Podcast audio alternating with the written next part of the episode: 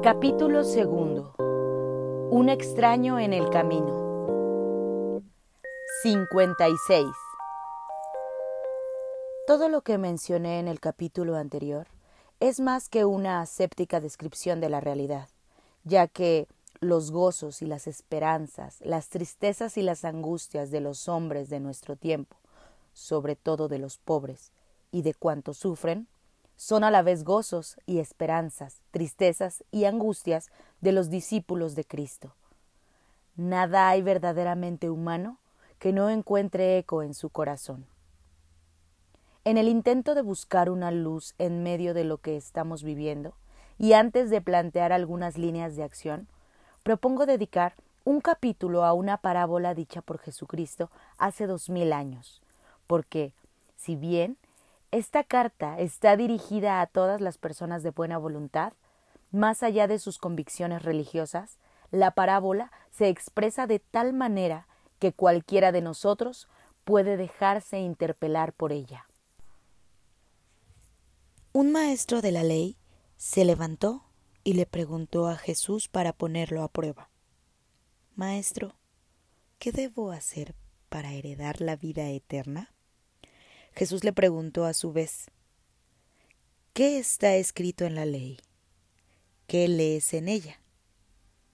Él le respondió, amarás al Señor, tu Dios, con todo tu corazón, con toda tu alma, con todas tus fuerzas y con toda tu mente, y al prójimo como a ti mismo. Entonces Jesús le dijo, has respondido bien. Pero ahora practícalo y vivirás. El maestro de la ley, queriendo justificarse, le volvió a preguntar, ¿quién es mi prójimo? Jesús tomó la palabra y dijo, un hombre bajaba de Jerusalén a Jericó y cayó en manos de unos ladrones, quienes después de despojarlo de todo y herirlo, se fueron, dejándolo por muerto. Por casualidad, un sacerdote bajaba por el mismo camino, lo vio, dio un rodeo y pasó de largo. Igual hizo un levita, que llegó al mismo lugar, dio un rodeo y pasó de largo. En cambio, un samaritano que iba de viaje llegó a donde estaba el hombre herido y al verlo se conmovió profundamente.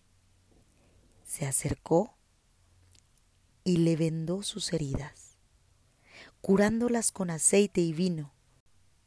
Después lo cargó sobre su propia cabalgadura, lo llevó a un albergue y se quedó cuidándolo.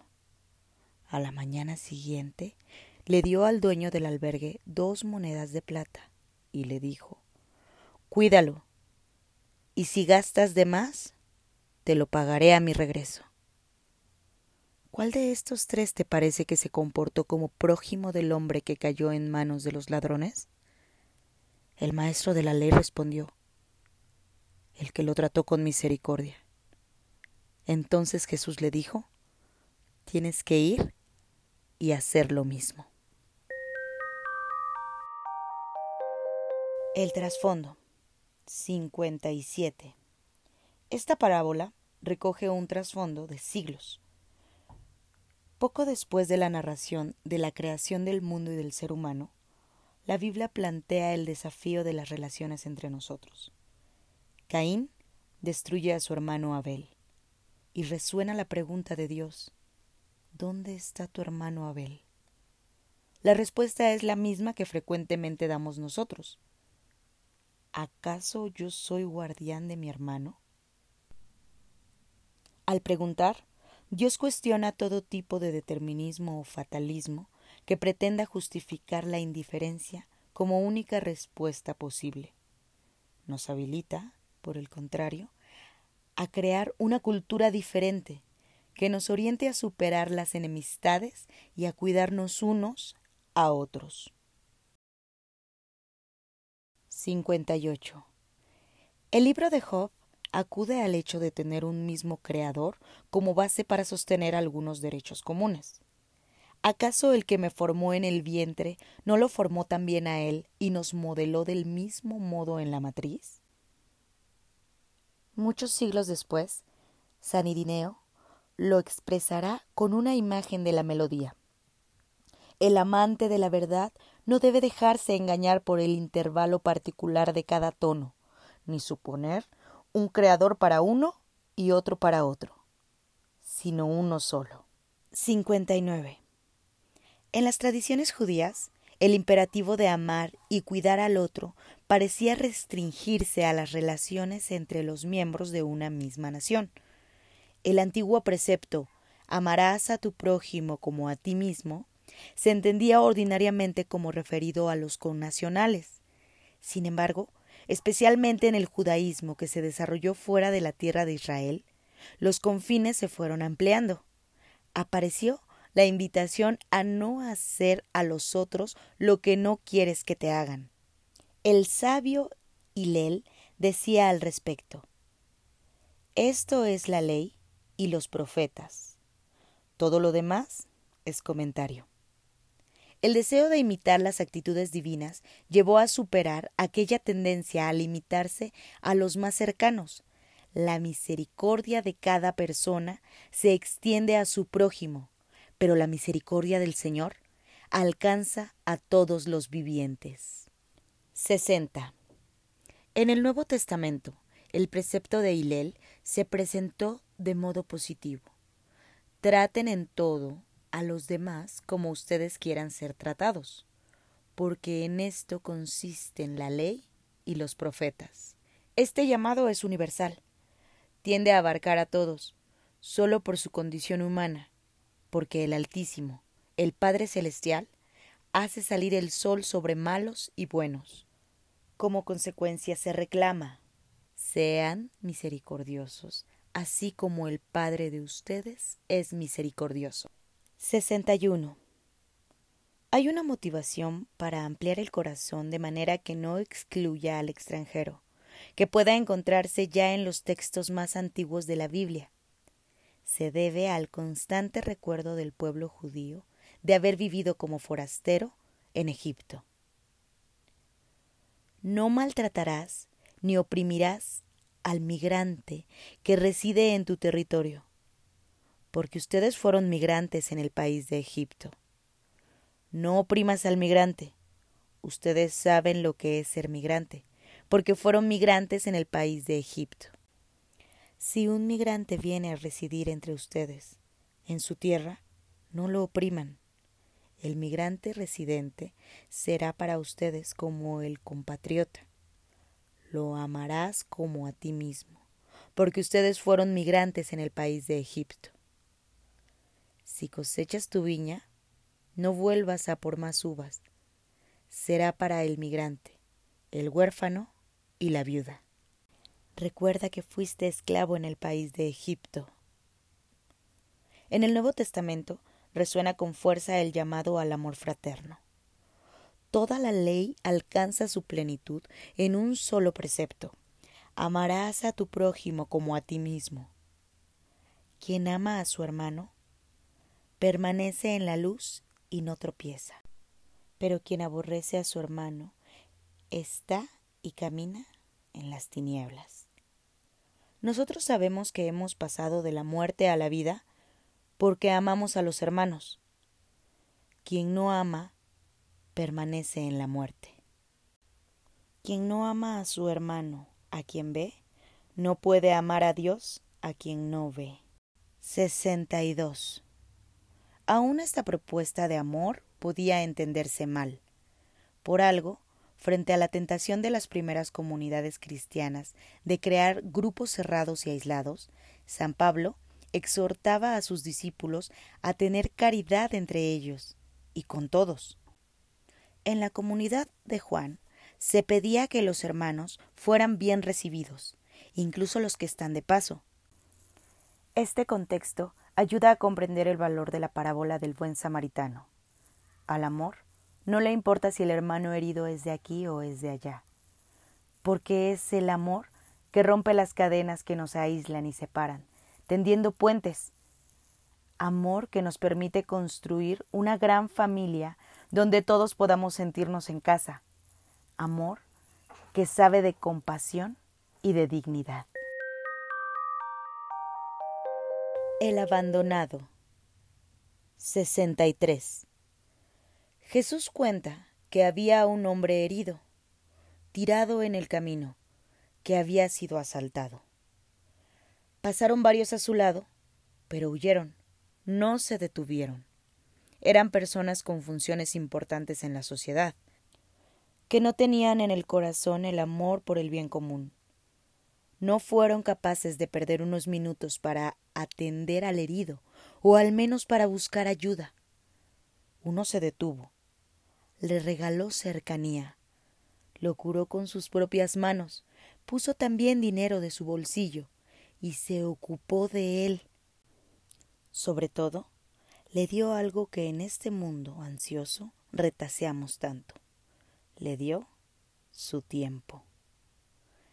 Seguramente él tenía sus planes para aprovechar aquel día según sus necesidades, compromisos o deseos pero fue capaz de dejar todo a un lado ante el herido, y sin conocerlo, lo consideró digno de dedicarle su tiempo. 64. ¿Con quién te identificas? Esta pregunta es cruda, directa y determinante. ¿A cuál de ellos te pareces? Nos hace falta reconocer la tentación que nos circunda de desentendernos de los demás especialmente de los más débiles. Digámoslo, hemos crecido en muchos aspectos, aunque somos analfabetos en acompañar, cuidar y sostener a los más frágiles y débiles de nuestras sociedades desarrolladas. Nos acostumbramos a mirar para el costado, a pasar de lado, a ignorar las situaciones hasta que éstas nos golpean directamente. 65. Asaltan a una persona en la calle y muchos escapan como si no hubieran visto nada. Frecuentemente hay personas que atropellan a alguien con su automóvil y huyen. Solo les importa evitar problemas, no les interesa si un ser humano se muere por su culpa. Pero estos son signos de un estilo de vida generalizado que se manifiesta de diversas maneras, quizá más sutiles. Además, como todos estamos muy concentrados en nuestras propias necesidades, Ver a alguien sufriendo nos molesta, nos perturba, porque no queremos perder nuestro tiempo por culpa de los problemas ajenos. Estos son síntomas de una sociedad enferma, porque busca construirse de espaldas al dolor. 66. Mejor no caer en esa miseria. Miremos el modelo del buen samaritano. Es un texto que nos invita a que resurja nuestra vocación de cuidarnos del propio país y del mundo entero, constructores de un nuevo vínculo social. Es un llamado siempre nuevo, aunque está escrito como ley fundamental de nuestro ser. Que la sociedad se encamine a la prosecución del bien común y a partir de esta finalidad reconstruya una y otra vez su orden político y social, su tejido de relaciones, su proyecto humano, con sus gestos, el buen samaritano reflejó que la existencia de cada uno de nosotros está ligada a la de los demás. La vida no es tiempo que pasa, sino tiempo de encuentro. 67.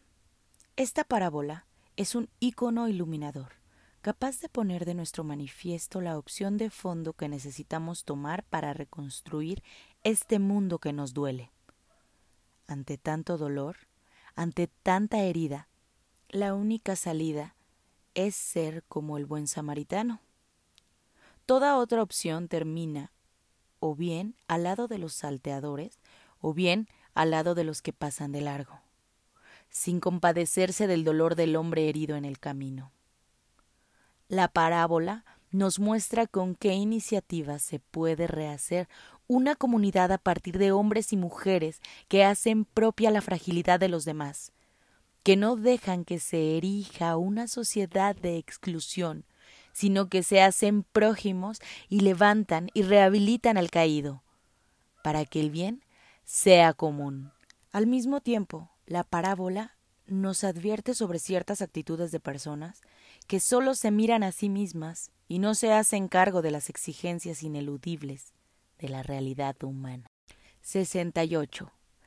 El relato, digámoslo claramente, no desliza una enseñanza de ideales abstractos ni se circunscribe a la funcionalidad de una moraleja ético-social.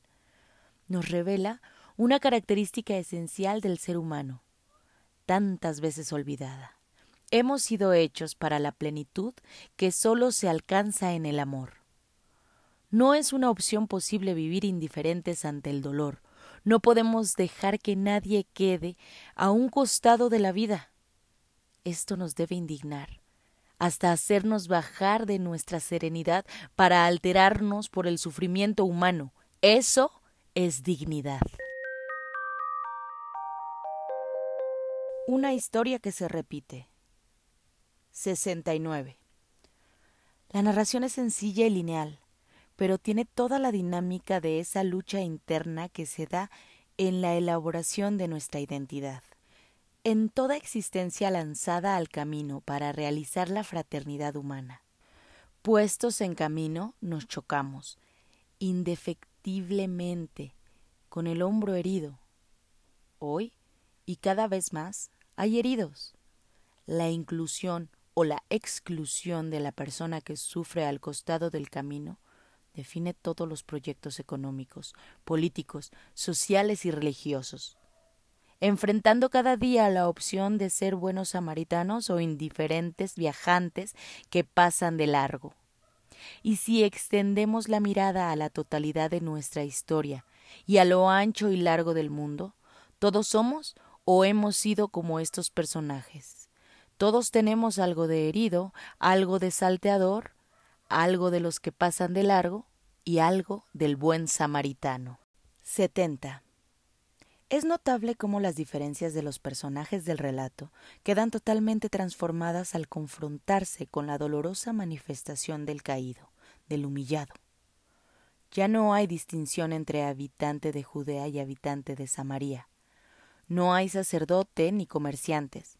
Simplemente hay dos tipos de personas, las que se hacen cargo del dolor y las que pasan de largo las que se inclinan reconociendo al caído y las que distraen su mirada y aceleran el paso. En efecto, nuestras múltiples máscaras, nuestras etiquetas y nuestros disfraces se caen.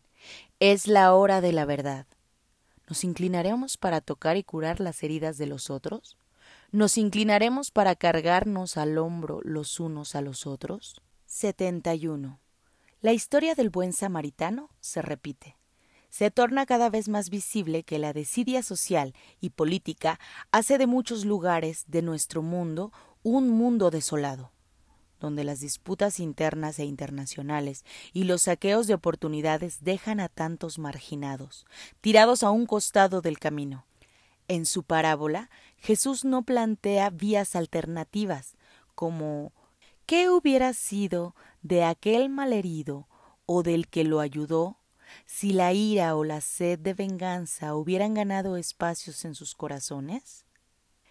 Él confía en lo mejor del espíritu humano y con la parábola lo alienta a que se adhiera al amor, reintegre al dolido y construya una sociedad digna de tal nombre.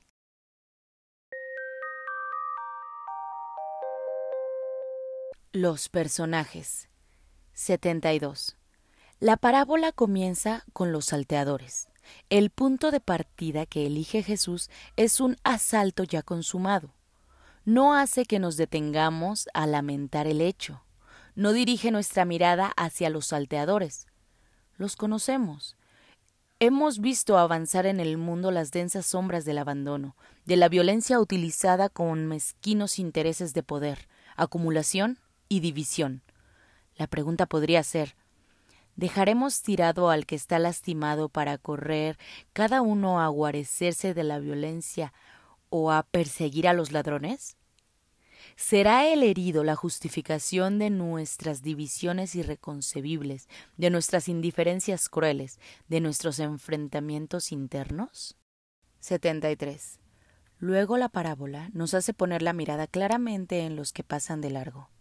Esta peligrosa indiferencia de no detenerse, inocente o no, producto del desprecio o de una triste distracción, hace de los personajes del sacerdote y del levita un no menos triste, reflejo de una distancia cercenadora que se pone frente a la realidad.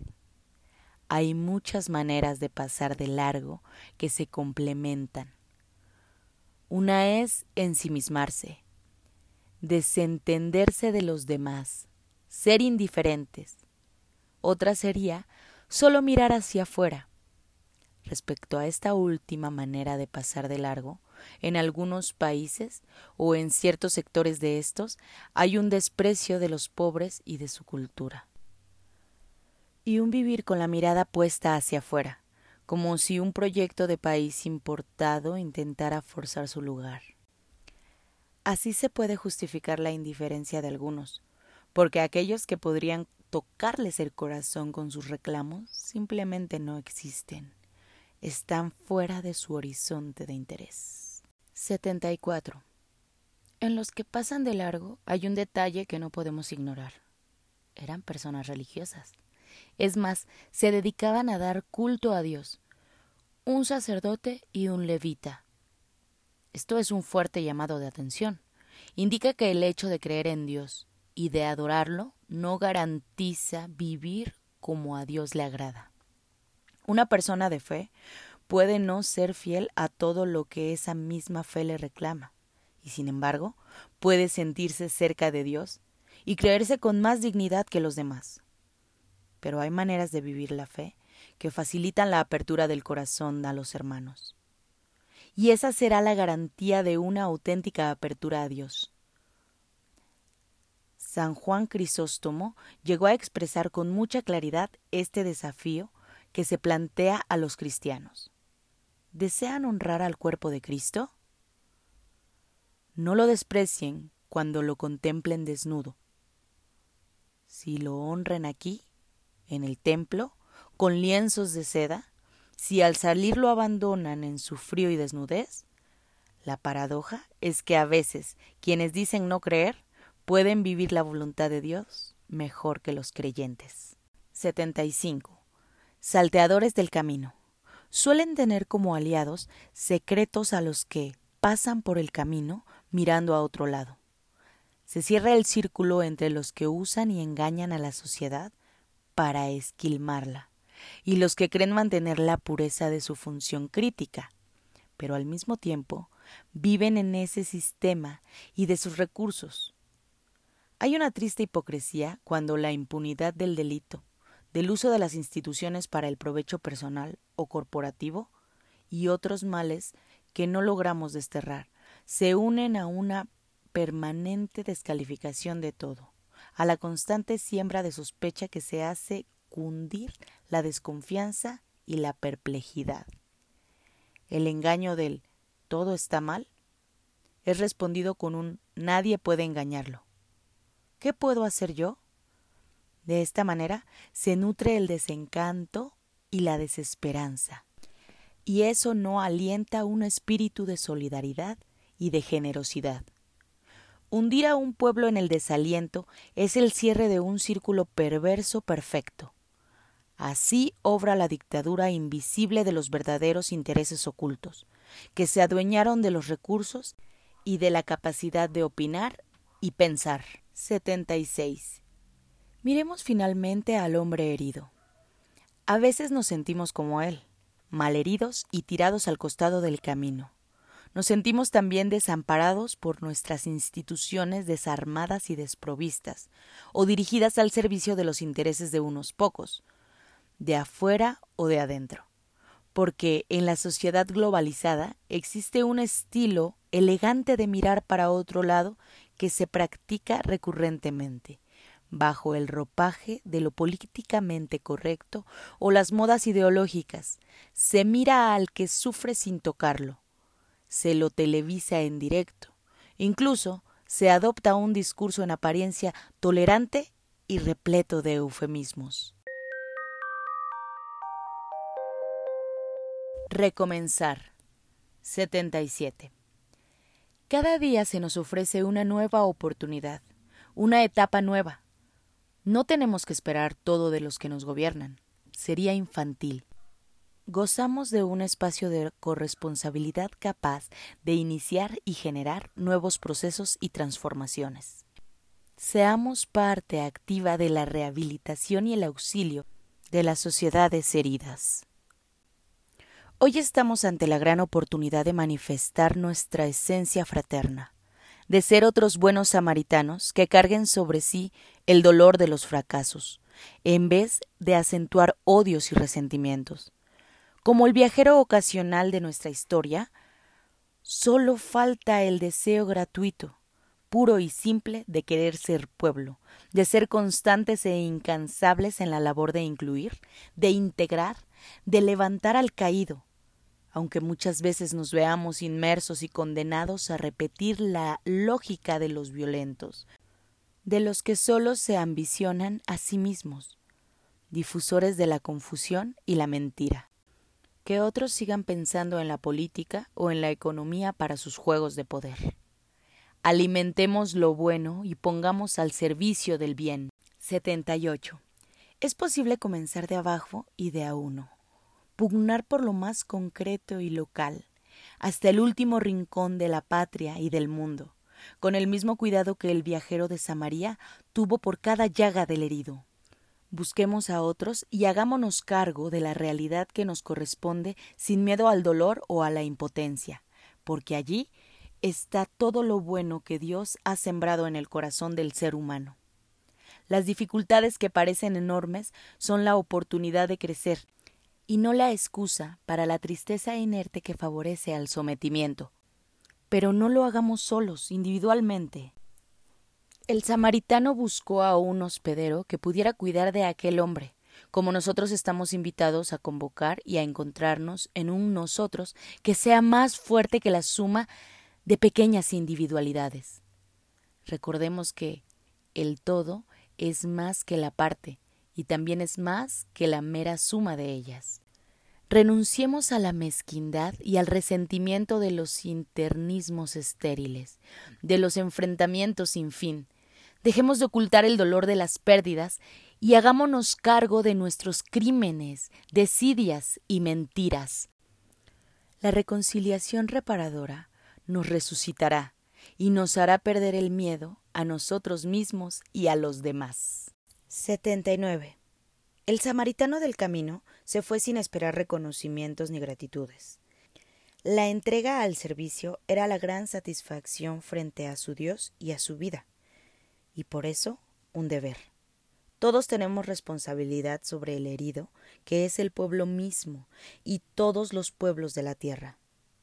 Cuidemos la fraternidad de cada hombre, de cada mujer, de cada niño y de cada anciano, como esa actitud solidaria y atenta, la actitud de proximidad del buen samaritano. El prójimo sin fronteras. 80. Jesús propuso esta parábola para responder a una pregunta. ¿Quién es mi prójimo? La palabra prójimo es la sociedad de la época de Jesús, que solía indicar al que es más cercano, próximo se entendía que la ayuda debía dirigirse en primer lugar al que pertenece al propio grupo, a la propia raza. Un samaritano, para algunos judíos de aquella época, era considerado un ser despreciable, impuro, y por lo tanto no se lo podía incluir dentro de los seres cercanos a quienes se debía ayudar.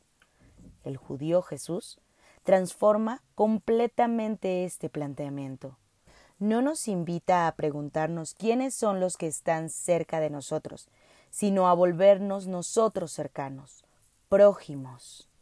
81. La propuesta es la de hacerse presentes ante el que necesita ayuda, sin importar si es parte del propio círculo de pertenencia. En este caso, el samaritano fue quien se hizo prójimo del judío herido. Para volverse cercano y presente, atravesó todas las barreras culturales e históricas. La conclusión de Jesús es un pedido. Tienes que ir y hacer lo mismo. Es decir, nos interpela a dejar de lado toda diferencia y ante el sufrimiento volvernos cercanos a cualquiera.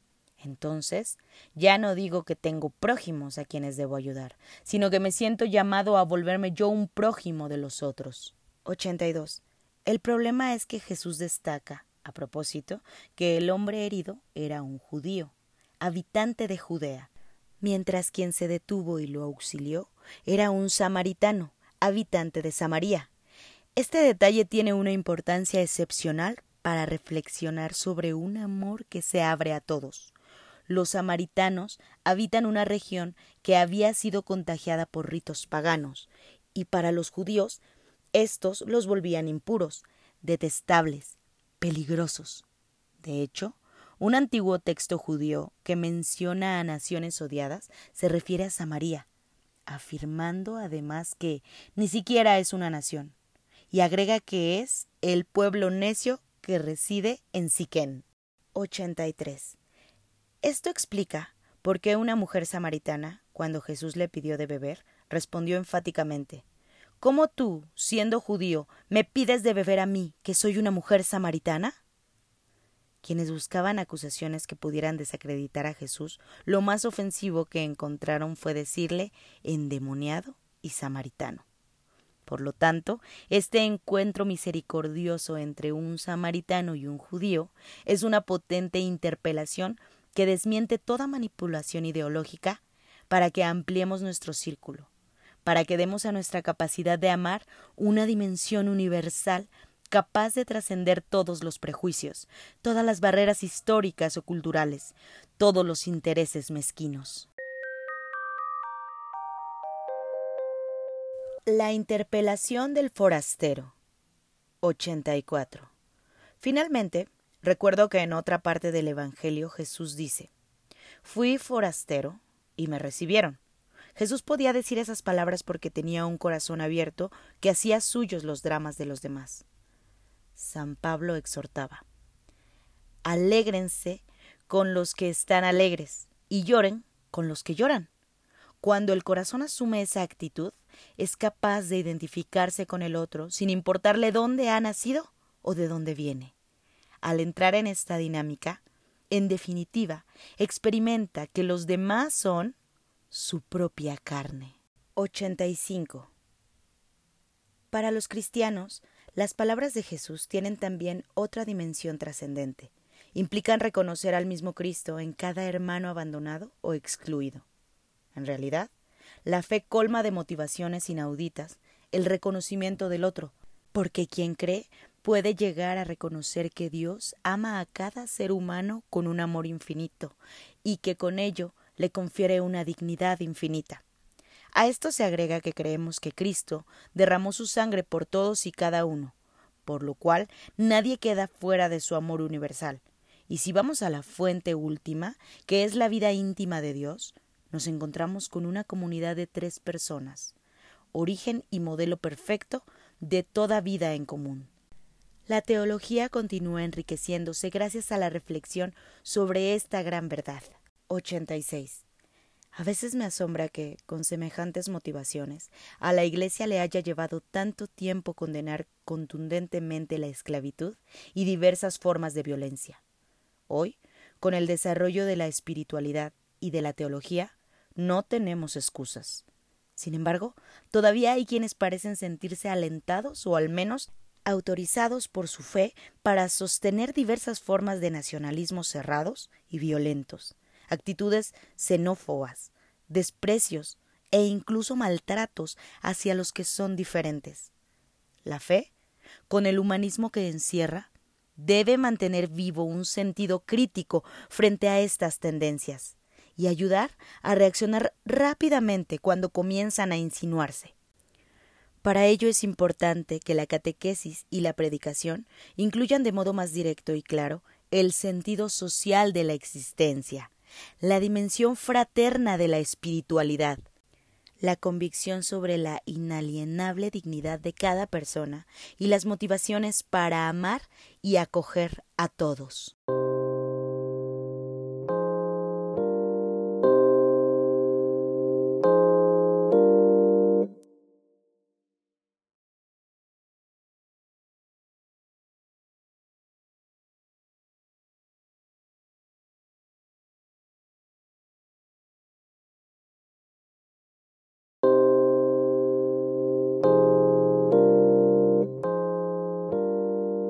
Capítulo tercero. Pensar y gestar un mundo abierto. 87. Un ser humano está hecho de tal manera que no se realiza, no se desarrolla, ni puede encontrar su plenitud si no es en la entrega sincera de sí mismo a los demás. Ni siquiera llega a reconocer a fondo su propia verdad si no es en el encuentro con los otros. Solo me comunico realmente conmigo mismo en la medida en que me comunico con el otro.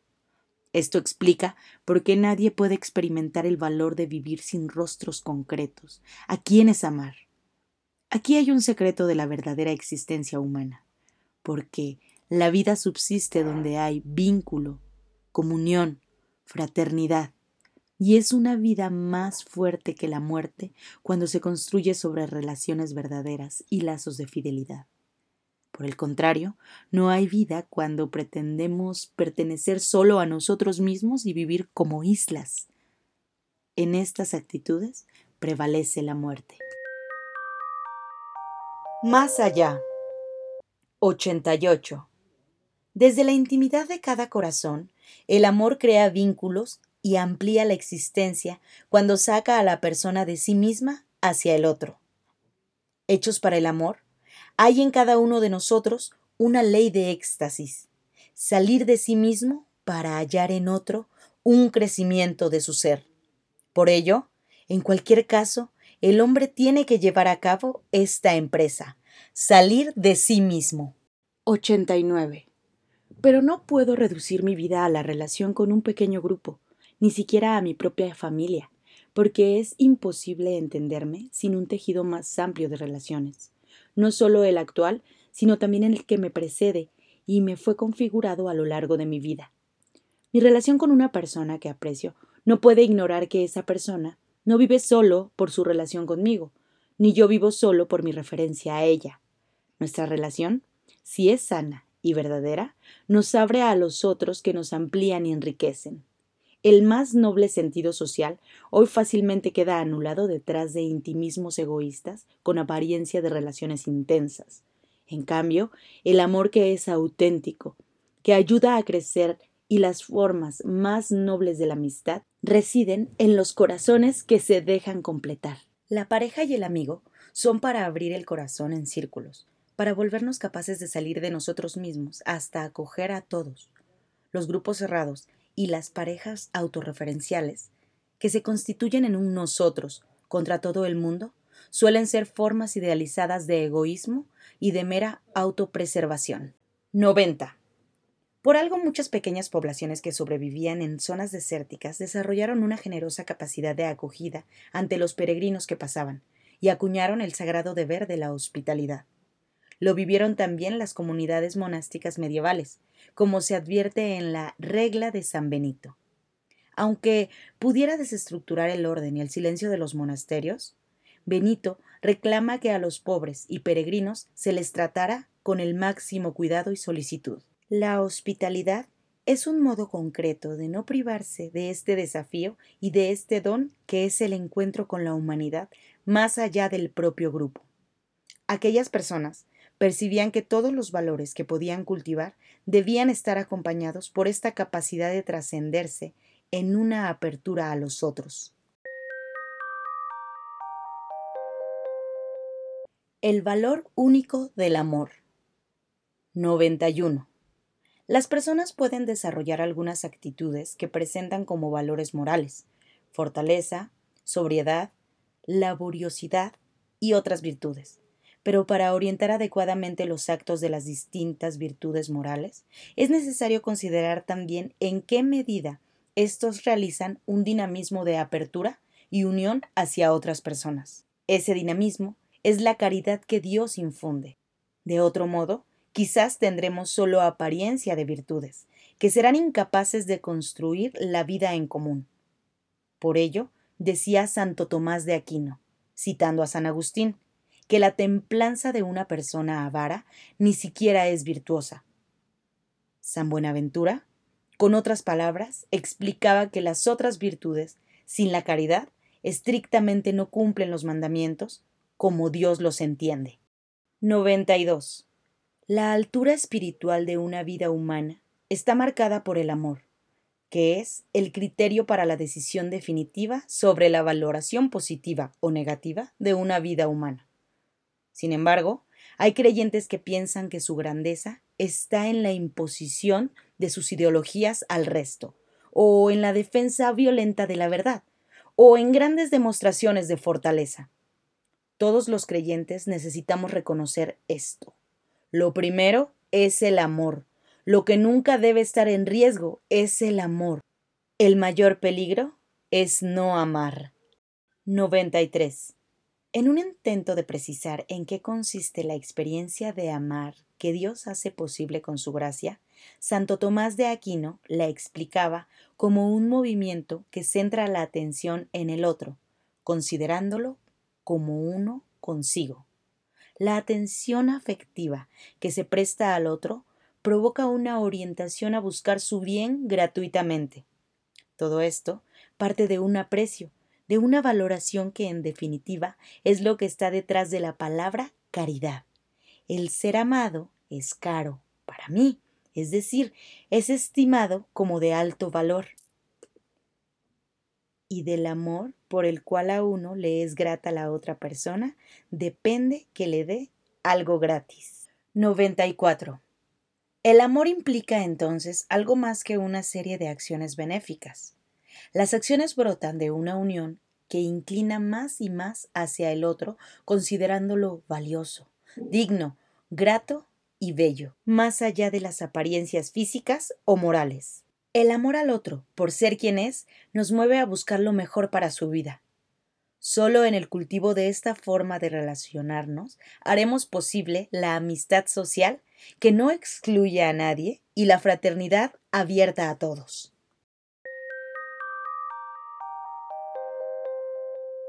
La creciente apertura del amor. 95. El amor nos pone finalmente en tensión hacia la comunión universal. Nadie madura ni alcanza su plenitud aislándose. Por su propia dinámica, el amor reclama una creciente apertura, mayor capacidad de acoger a otros, en una aventura nunca acabada que integra todas las periferias hacia un pleno sentido de pertenencia mutua. Jesús nos decía, todos ustedes son hermanos. 96. Esta necesidad de ir más allá de los propios límites vale también para las distintas regiones y países. De hecho, el número cada vez mayor de interdependencias y de comunidades que se entrecruzan en nuestro planeta hace más palpable la conciencia de que todas las naciones de la Tierra comparten un destino común. En los dinamismos de la historia, a pesar de la diversidad de etnias, sociedades y culturas, vemos sembrada la vocación de formar una comunidad compuesta de hermanos que se acogen recíprocamente y se preocupan los unos de los otros. Sociedades abiertas que integran a todos. 97. Hay periferias que están cerca de nosotros, en el centro de una ciudad o en la propia familia. También hay un aspecto de la apertura universal, del amor que no es geográfico, sino existencial. En la capacidad cotidiana de ampliar mi círculo, de llegar a aquellos que espontáneamente no siento parte de mi mundo de intereses, aunque estén cerca de mí. Por otra parte, cada hermana y hermano que sufre, abandonado o ignorado por mi sociedad, es un forastero existencial, aunque haya nacido en el mismo país. Puede ser un ciudadano con todos los papeles, pero lo hacen sentir como un extranjero en su propia tierra. El racismo es un virus que muta fácilmente y en lugar de desaparecer, se disimula, pero está siempre al acecho. 98. Quiero recordar a esos exiliados ocultos, que son tratados como cuerpos extraños en la sociedad. Muchas personas con discapacidad sienten que existen sin pertenecer y sin participar. Hay todavía mucho que les impide tener una ciudadanía plena. El objetivo no es solo cuidarlos, sino que participen activamente en la comunidad civil y eclesial. Es un camino exigente y también fatigoso, que contribuirá cada vez más a la formación de conciencias capaces de reconocer a cada individuo como una persona única e irrepetible. Igualmente, pienso en los ancianos, que también por su discapacidad a veces se sienten como una carga. Sin embargo, todos pueden dar una contribución singular al bien común a través de su biografía original.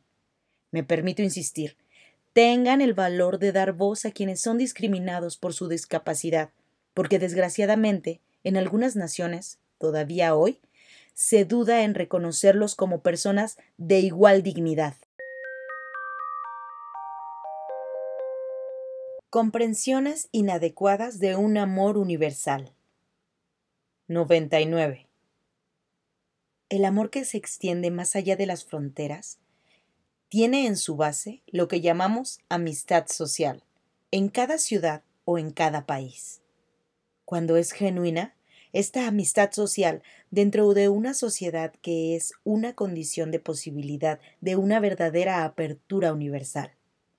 No se trata del falso universalismo, de quien necesita viajar constantemente porque no soporta ni ama a su propio pueblo. Quien mira a su pueblo con desprecio establece en su propia sociedad categorías de primera o de segunda clase, de personas con más o menos dignidad y derechos. De esta manera, niega que haya lugar para todos. 100. Tampoco estoy proponiendo un universalismo autoritario y abstracto digitado o planificado por algunos y presentado como un supuesto sueño en orden a homogenizar, dominar y expoliar. Hoy, un modelo de globalización que conscientemente apunta a la uniformidad unidimensional y busca eliminar todas las diferencias y tradiciones en una búsqueda superficial de la unidad, si una globalización pretende igualar a todos, como si fuera una esfera esa globalización destruye la riqueza y la particularidad de cada persona o de cada pueblo. Ese falso sueño universalista termina quitando al mundo su variado colorido, su belleza y, en definitiva, su humanidad. Porque el futuro no es monocromático, sino que es posible si nos animamos a mirarlo en la variedad y en la diversidad de lo que cada uno puede aportar cuánto necesita aprender nuestra familia humana a vivir juntos en armonía y paz sin necesidad de que tengamos que ser todos igualitos. Trascender un mundo de socios. 101. Retomemos ahora aquella parábola del buen samaritano que todavía tiene mucho para proponernos. Había un hombre herido en el camino. Los personajes que pasaban a su lado no se concentraban en ese llamado interior a volverse cercanos, sino en su función, en el lugar social que ellos ocupaban, en una profesión relevante a la sociedad. Se sentían importantes para la sociedad del momento y su urgencia era el rol que les tocaba cumplir. El hombre herido y abandonado en el camino era una molestia para ese proyecto, una interrupción, y a su vez era alguien que no cumplía función alguna. Era un nadie. No pertenecía a una agrupación que se considerara destacable. No tenía función alguna en la construcción de la historia. Mientras tanto, el samaritano generoso se resistía a estas clasificaciones cerradas, aunque él mismo quedaba fuera de cualquiera de estas categorías, y era sencillamente un extraño sin un lugar propio en la sociedad. Así, libre de todo rótulo y estructura, fue capaz de interrumpir su viaje, de caminar su proyecto, de estar disponible para abrirse a la sorpresa del hombre herido que lo necesitaba. 102. ¿Qué reacción podría provocar hoy esa narración en un mundo donde aparecen constantemente y crecen grupos sociales que se aferran a una identidad que los separa del resto? ¿Cómo puede conmover a quienes tienden a organizarse de tal manera que se impida toda presencia extraña que pueda perturbar esa identidad y esa organización autoprotectora y autorreferencial?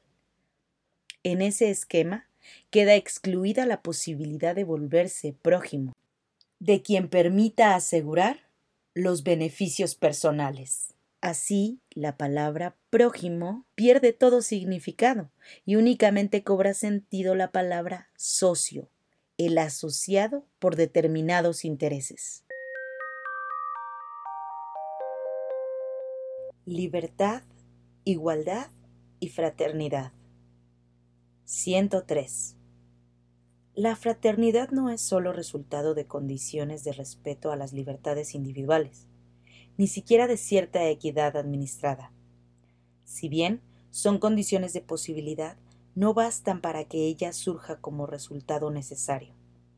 La fraternidad tiene algo positivo que ofrecer a la libertad y a la igualdad. ¿Qué ocurre sin la fraternidad cultivada conscientemente, sin una voluntad política de fraternidad, traducida en una educación para la fraternidad, para el diálogo, para el descubrimiento de la reciprocidad y el enriquecimiento mutuo como valores? Lo que sucede es que la libertad enflaquece, resultando así una condición más de soledad, de pura autonomía, para pertenecer a alguien o a algo, o solo para poseer y disfrutar. Esto no agota en absoluto la riqueza de la libertad, que está orientada sobre todo al amor. 104. Tampoco la igualdad se logra definiendo en abstracto que todos los seres humanos son iguales, sino que es el resultado del cultivo consciente y pedagógico de la fraternidad. Los que únicamente son capaces de ser socios crean mundos cerrados. ¿Qué sentido puede tener en este esquema esa persona que no pertenece al círculo de los socios y llega soñando con una vida mejor para sí y para su familia? 105. El individualismo no nos hace más libres, más iguales, más hermanos. La mera suma de los intereses individuales no es capaz de generar un mundo mejor para toda la humanidad, ni siquiera puede preservarnos de tantos males que cada vez se vuelven más globales. Pero el individualismo radical es el virus más difícil de vencer. Engaña. Nos hace creer que todo consiste en dar rienda suelta a las propias ambiciones, como si acumulando ambiciones y seguridades individuales pudiéramos construir el bien común. Amor universal que promueve a las personas. 106. Hay un reconocimiento básico, esencial para caminar hacia la amistad social y la fraternidad universal. Percibir cuánto vale un ser humano, cuánto vale una persona, siempre y en cualquier circunstancia. Si cada uno vale tanto, hay que decir con claridad y firmeza que el solo hecho de haber nacido en un lugar con menores recursos o menor desarrollo no justifica que algunas personas vivan con mejor dignidad. Este es un principio elemental de la vida social que suele ser ignorado de distintas maneras por quienes sienten que no aporta a su cosmovisión o no sirve a sus fines. 107. Todo ser humano tiene derecho a vivir con dignidad y a desarrollarse integralmente, y ese derecho básico no puede ser negado por ningún país. Lo tiene aunque sea poco eficiente, aunque haya nacido o crecido con limitaciones, porque eso no menoscaba su inmensa dignidad como persona humana, que no se fundamenta en las circunstancias, sino en el valor de su ser. Cuando este principio elemental no queda a salvo, no hay futuro ni para la fraternidad ni para la sobrevivencia de la humanidad. 108. Hay sociedades que acogen parcialmente este principio. Aceptan que haya posibilidades para todos, pero sostienen que a partir de allí todo depende de cada uno. Desde esa perspectiva parcial, no tendría sentido invertir para que los lentos, débiles o menos dotados puedan abrirse camino a la vida. Invertir a favor de los frágiles puede no ser rentable, puede implicar menor eficiencia exige un Estado presente y activo e instituciones de la sociedad civil que vayan más allá de la libertad de los mecanismos eficientistas de determinados sistemas económicos, políticos o ideológicos, porque realmente se orientan en primer lugar a las personas y al bien común. 109. Algunos nacen en familias de buena posición económica, reciben buena educación, crecen bien alimentados o poseen naturalmente capacidades destacadas. Ellos seguramente no necesitarán un estado activo y solo reclamarán libertad. Pero evidentemente no cabe la misma regla para una persona con discapacidad, para alguien que nació en un hogar extremadamente pobre, para alguien que creció con una educación de baja calidad y con esas escasas posibilidades de curar adecuadamente sus enfermedades. Si la sociedad se rige primariamente por los criterios de la libertad de mercado y de la eficiencia, no hay lugar para ellos, y la fraternidad será una expresión romántica más. 110. El hecho es que una libertad económica solo declamada, pero donde las condiciones reales impiden que muchos puedan acceder realmente a ella, se convierte en un discurso contradictorio. Palabras como libertad, democracia o fraternidad se vacían de sentido, porque el hecho es que, mientras nuestro sistema económico y social produzca una sola víctima y haya una sola persona descartada, no habrá una fiesta de fraternidad universal. Una sociedad humana y fraterna es capaz de preocuparse para garantizar de modo eficiente y estable que todos sean acompañados en el recorrido de sus vidas, no solo para asegurar sus necesidades básicas, sino para que puedan dar lo mejor de sí, aunque su rendimiento no sea el mejor, aunque vayan lento, aunque su eficiencia sea poco destacada. 111. La persona humana, con sus derechos inalienables, está naturalmente abierta a los vínculos. En su propia raíz reside el llamado a trascender a sí misma en el encuentro con otros. Por eso, es necesario prestar atención para no caer en algunos errores que pueden nacer de una mala comprensión de los derechos humanos y de un paradójico mal uso de los mismos. Existe hoy en efecto, la tendencia hacia una reivindicación siempre más amplia de los derechos individuales. Estoy tentado a decir individualistas, que esconde una concepción de persona humana desligada de todo contexto social y antropológico, casi como un nómada, cada vez más insensible. Si el derecho de cada uno no está armónicamente ordenado al bien más grande, termina por concebirse sin limitaciones y consecuentemente se transforma en fuente de conflictos y de violencias. El bien moral. 112. No podemos dejar de decir que el deseo y la búsqueda del bien de los demás y de toda la humanidad implican también procurar una maduración de las personas y de las sociedades en los distintos valores morales que llevan a un desarrollo humano integral. En el Nuevo Testamento se menciona un fruto del Espíritu Santo, expresado con la palabra griega agasosune. Indica el apego a lo bueno, la búsqueda de lo bueno. Más todavía es procurar lo excelente, lo mejor para los demás. Su maduración, su crecimiento en una vida sana, el cultivo de los valores y no solo el bienestar material. Hay una expresión latina semejante, benevolentia, que significa la actitud de querer el bien del otro. Es un fuerte deseo del bien, una inclinación hacia todo lo que sea bueno y excelente que nos mueva a llenar la vida de los demás de cosas bellas, sublimes y edificantes. 113. En esta línea vuelvo a destacar con dolor que ya hemos tenido mucho tiempo de degradación moral, burlándonos de la ética, de la bondad, de la fe, de la honestidad, y llegó la hora de advertir que esa alegre superficialidad no ha servido de poco. Esa destrucción de todo fundamento de la vida social termina enfrentándonos unos con otros para preservar los propios intereses. Volvamos a promover el bien, para nosotros mismos y para toda la humanidad, y así caminaremos juntos hacia un crecimiento genuino e integral. Cada sociedad necesita asegurar que los valores se transmitan, porque si esto no sucede, se difunde el egoísmo, la violencia, la corrupción en sus formas diversas, la indiferencia y, en definitiva, una vida cerrada a toda trascendencia y clausurada en intereses individuales. El valor de la solidaridad. 114. Quiero destacar la solidaridad. Quiero destacar la solidaridad que, como virtud moral y actitud social, fruto de la conversión personal, exige el compromiso de todos aquellos que tienen responsabilidades educativas y formativas. En primer lugar, me dirijo a las familias, llamadas a una misión educativa primaria e imprescindible.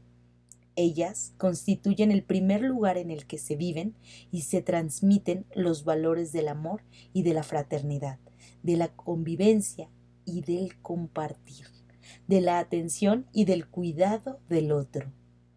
Ellas son también el ámbito privilegiado para la transmisión de la fe desde aquellos primeros simples gestos de devoción que las madres enseñan a los hijos. Los educadores y los formadores que, en la escuela o en los diferentes centros de asociación infantil y juvenil, tienen la ardua tarea de educar a los niños y jóvenes, están llamados a tomar conciencia de que su responsabilidad tiene que ver con las dimensiones morales, espirituales y sociales de la persona los valores de la libertad, del respeto recíproco y de la solidaridad se transmiten desde la misma tierna infancia. Quienes se dedican al mundo de la cultura y de los medios de comunicación social tienen también una responsabilidad en el campo de la educación y la formación, especialmente en la sociedad contemporánea, en la que el acceso a los instrumentos de formación y de comunicación está cada vez más extendido. 15. En estos momentos donde todo parece diluirse y perder consistencia, nos hace bien apelar a la solidez, que surge de sabernos responsables de la fragilidad de los demás buscando un destino común. La solidaridad se expresa concretamente en el servicio, que puede asumir formas muy diversas de hacerse cargo de los demás. El servicio es, en gran parte, cuidar la fragilidad servir significativamente, cuidar a los frágiles de nuestras familias, de nuestra sociedad y de nuestro pueblo. En esta tarea, cada uno es capaz de dejar de lado sus búsquedas, afanes, deseos de omnipotencia ante la mirada concreta de los más frágiles. El servicio siempre mira el rostro del hermano, toca su carne, siente su proximidad, y hasta en algunos casos la padece y busca la promoción del hermano. Por eso, nunca el servicio es ideológico, ya que no se sirve a ideas, sino que se sirve a personas. 116. Los últimos en general practican esa solidaridad tan especial que existe entre los que sufren, entre los pobres, y que nuestra civilización parece haber olvidado, o al menos tiene muchas ganas de olvidar. Solidaridad es una palabra que no cae bien siempre. Yo diría que algunas veces la hemos transformado en una mala palabra. No se puede decir, pero es una palabra que expresa mucho más que algunos actos de generosidad esporádicos. Es pensar y actuar en términos de comunidad, de prioridad de la vida de todos, sobre la apropiación de los bienes por parte de algunos. También es luchar contra las causas estructurales de la pobreza, la desigualdad, la falta de trabajo, de tierra y de vivienda, la negación de los derechos sociales y laborales. Es enfrentar los destructores efectos del imperio del dinero. La solidaridad, entendida en un sentido más hondo, es un modo de hacer historia, y eso es lo que hacen los movimientos populares. 117. Cuando hablamos de cuidar la casa común, que es el planeta. Acudimos a ese mínimo de conciencia universal y de preocupación por el cuidado mutuo que todavía puede quedar en las personas. Porque si alguien tiene agua de sobra y sin embargo la cuida pensando en la humanidad, es porque ha logrado una altura moral que le permite trascenderse a sí mismo y a su grupo de pertenencia. Eso es maravillosamente humano esta misma actitud es la que se requiere para reconocer los derechos de todo ser humano. Aunque haya nacido más allá de las propias fronteras. Reproponer la función social de la propiedad. 118. El mundo existe para todos, porque todos los seres humanos nacemos en esta tierra con la misma dignidad. Las diferencias de color, religión, capacidades, lugar de nacimiento, lugar de residencia y tantas otras no pueden anteponerse o utilizarse para justificar los privilegios de unos sobre los derechos de todos.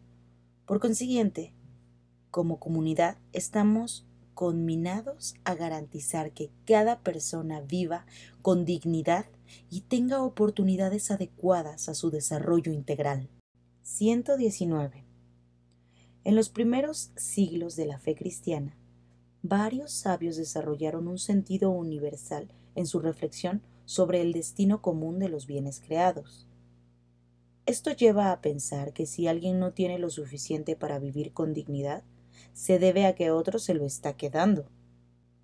Lo resume San Juan Crisóstomo al decir que no compartir con los pobres los propios bienes es robarles y quitarles la vida. No son nuestros los bienes que tenemos, sino suyos. O también en palabras de San Gregorio Magno. Cuando damos a los pobres las cosas indispensables, no les damos nuestras cosas, sino que les devolvemos lo que es suyo. 120. Vuelvo a hacer mías y a proponer a todos unas palabras de San Juan Pablo II, cuya contundencia quizás no ha sido advertida. Dios ha dado la tierra a todo el género humano para que ella sustente a todos sus habitantes, sin excluir a nadie ni privilegiar a ninguno. En esta línea, recuerdo que la tradición cristiana nunca reconoció como absoluto o intocable el derecho a la propiedad privada y subrayó la función social de cualquier forma de propiedad privada. En principio, el uso común de los bienes, creados para todos, es el primer principio de todo el ordenamiento ético-social. Es un derecho natural, originario y prioritario. Todos los demás derechos sobre los bienes necesarios para la realización integral de las personas, incluidos el de la propiedad privada y cualquier otro, no deben estorbar, antes al contrario, facilitar su realización, como afirmaba Pablo VI. El derecho a la propiedad privada solo puede ser considerado como un derecho natural secundario y derivado del principio del destino universal de los bienes creados, y esto tiene consecuencias muy concretas que deben reflejarse en el funcionamiento de la sociedad. Pero sucede con frecuencia que los derechos secundarios se sobreponen a los prioritarios y originarios, dejándolos sin relevancia práctica. 121 entonces nadie puede quedar excluido, no importa dónde haya nacido, y menos a causa de los privilegios que otros poseen porque nacieron en lugares con mayores posibilidades. Los límites y las fronteras de los estados no pueden impedir que esto se cumpla. Así como es inaceptable que alguien tenga menos derechos por ser mujer, es igualmente inaceptable que el lugar de nacimiento o de residencia ya de por sí determine menores posibilidades de vida digna y de desarrollo. 122.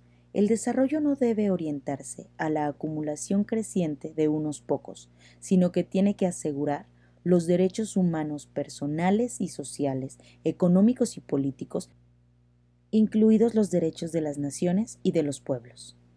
El derecho de algunos a la libertad de empresa o de mercado no pueden estar por encima de los derechos de los pueblos, ni de la dignidad de los pobres, ni tampoco del respeto al medio ambiente, pues que quien se apropia algo es sólo para administrarlo en bien de todos. 123. Es verdad que la actividad de los empresarios es una noble vocación orientada a producir riqueza y a mejorar el mundo para todos.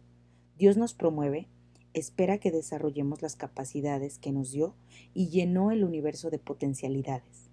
En sus designios, cada hombre está llamado a promover su propio progreso. Y esto incluye fomentar las capacidades económicas y tecnológicas para hacer crecer los bienes y aumentar la riqueza. Pero en todo caso, estas capacidades de los empresarios, que son un don de Dios, tendrían que orientarse claramente al desarrollo de las demás personas y a la superación de la miseria, especialmente a través de la creación de fuentes de trabajo diversificadas. Siempre junto al derecho de propiedad privada está el más importante y anterior principio de la subordinación de toda propiedad privada al destino universal de los bienes de la tierra, y por tanto el derecho de todos a su uso. Derechos de los pueblos. 124. La convicción del destino común de los bienes de la tierra hoy requiere que se aplique también a los países, a sus territorios y a sus posibilidades. Si lo miramos no solo desde la legitimidad de la propiedad privada y de los derechos de los ciudadanos de una determinada nación, sino también desde el primer principio del destino común de los bienes, entonces podemos decir que cada país es asimismo del extranjero. En cuanto los bienes de un territorio no deben ser negados a una persona necesitada que provenga de otro lugar, porque, como enseñaron los obispos de los Estados Unidos, hay derechos fundamentales que preceden a cualquier sociedad porque emanan de la dignidad otorgada a cada persona en cuanto creada por Dios. 125. Esto supone además otra manera de entender las relaciones y el intercambio entre países.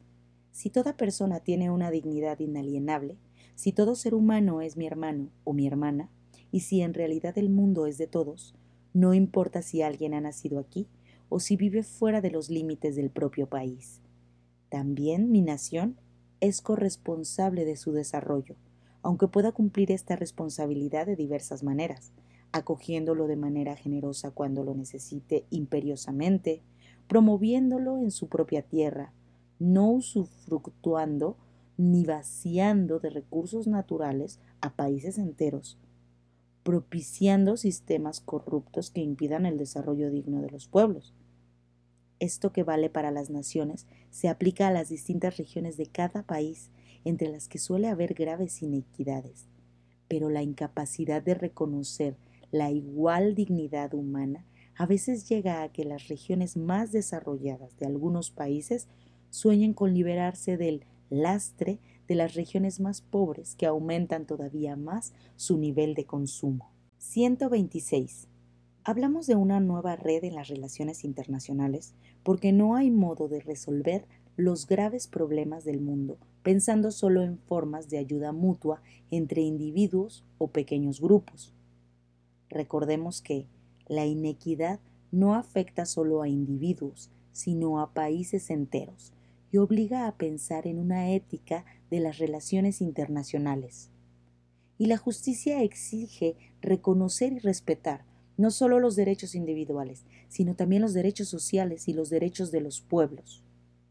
Lo que estamos diciendo implica asegurar el derecho fundamental de los pueblos a la subsistencia y al progreso, que a veces se ve fuertemente dificultado por la presión que origina la deuda externa. El pago de la deuda, en muchas ocasiones, no solo no favorece el desarrollo, sino que lo limita y lo condiciona fuertemente.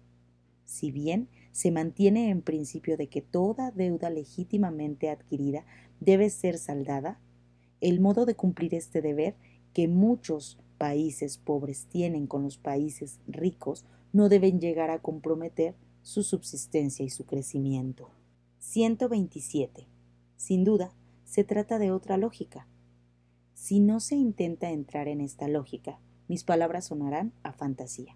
Pero si se acepta el gran principio de los derechos que brotan del solo hecho de poseer la inalienable dignidad humana, es posible aceptar el desafío de soñar y pensar en otra humanidad. Es posible anhelar un planeta que asegure tierra, techo y trabajo para todos.